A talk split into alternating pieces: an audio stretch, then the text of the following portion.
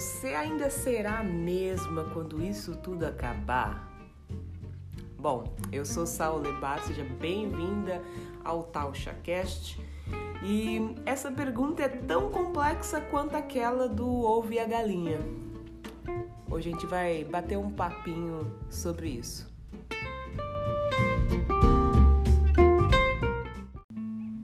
O fato é que não tem um dia que eu não acorde pensando nisso o coração dispara, sabe, meio aflito. Daí eu tento me acalmar e lembrar que é natural sentir medo do novo, né? E também lembrando que nesse caso nem se trata apenas do novo, mas sim do inimaginável. É...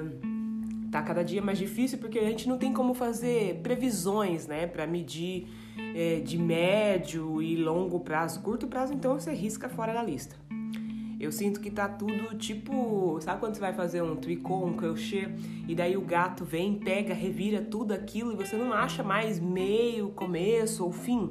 Vira tudo um bolo só. Na primeira semana de isolamento, a gente tá meio que fazendo sem sentir, né? Tipo, ok, temos que fazer isolamento, somos todos estamos todos conscientes disso. Então, meio que, que acontece sem você perceber muito, né? Mas eu lembro que o sentimento na primeira semana era: ah, vamos passar umas duas semanas em, em isolamento, assim. Daí na semana seguinte, né, a, a semana, a segunda semana, a gente começa a repetir sem parar. Ah, não se cobre, tá? Não se cobre tantos, estamos vivendo um caos é, vai mudar a rotina, porque daí você começa a sentir a quebra da rotina, né?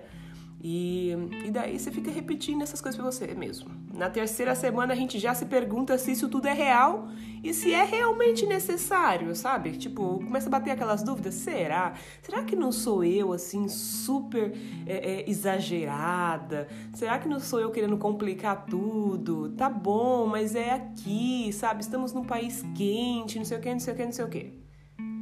Na quarta semana começa a bater uma agonia, porque aí você já se conscientizou total mesmo que sim, é super necessário o isolamento social.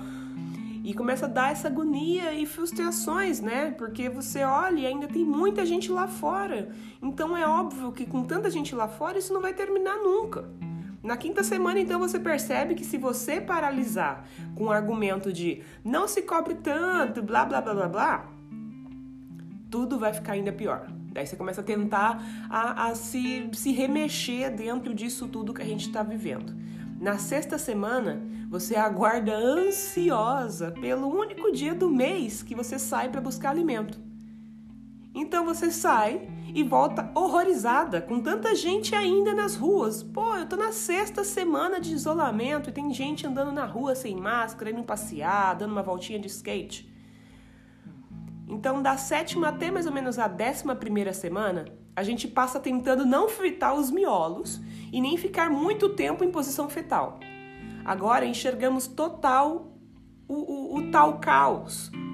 Não tem sequer um lado pra gente encher de positividade, sabe? Não tem, não tem um lugar para você olhar e falar assim, não, mas olha só, é, tem coisas boas desse lado. Não tem, tudo tá ruim. Não temos um herói e estamos cientes de que ninguém vem nos salvar. Uma profunda energia de tristeza e dor preenche nossas vidas, enquanto a gente permanece procurando insensavelmente uma forma de enxergar um novo amanhã. Parece que estamos uma eternidade sem viver um dia sequer. A gente não aguenta mais o pijama, mas não tem sentido nenhum abrir mão dele. A gente se esforça, se estica ali, alonga aqui, mas percebe que não é apenas na cabeça que tudo está ganhando uma nova forma. A 12 segunda semana, então, temos um lapso de consciência e percebemos, enfim, que tem gente vivendo um caos ainda pior.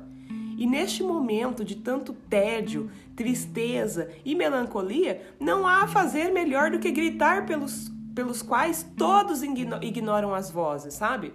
O sentimento de salvador da pátria que convenhamos que de pátria não tem mais nada, traz um repentino bem-estar de que você possa dar, é, para que você possa né, dar um, uma aliviada na pressão que é viver em isolamento social. E mesmo que a gente insista em dizer empatia, empatia, empatia, sabemos que na verdade o interior está se achando o herói humilde. Entre aspas, estou fazendo algo por outras pessoas, vidas negras importam, e vou gritar isso até semana que vem. Então chega um momento de que o tempo some e não é literal. O tempo some, o sentido perdeu o juízo e agora é só você. Será que eu perdi o juízo estou me mantendo em isolamento porque me acostumei com isso? Porque apenas eu sigo em isolamento. Estou sendo inteligente ou pirei de vez? Não espero mais o dia de buscar alimentos e quando preciso fazer, o pânico tem tomado conta de mim. Não quero mais contar semanas, ou melhor, não quero mais viver essa pandemia. Chega. Preciso sair disso daqui antes que eu não seja mais eu. Mas o fato é que se a gente parar agora para buscar o sentimento de ser você mesma antes disso tudo, você percebe que não consegue mais acessar isso. É pra frente que se anda. Essa frase nunca fez tanto sentido antes, né? Sinto que cada dia estou me afastando mais e mais de quem eu já fui. É como viver uma vida sem fechar essa, sabe? Viver uma próxima vida sem fechar essa daqui. O número da semana não importa, manter o passado não tem o menor sentido e o chá de hoje é branco com vinagreira sem açúcar. Ele desce amargo para manter a gente acordada e faz o controle básico da ansiedade para te manter lembrando de respirar.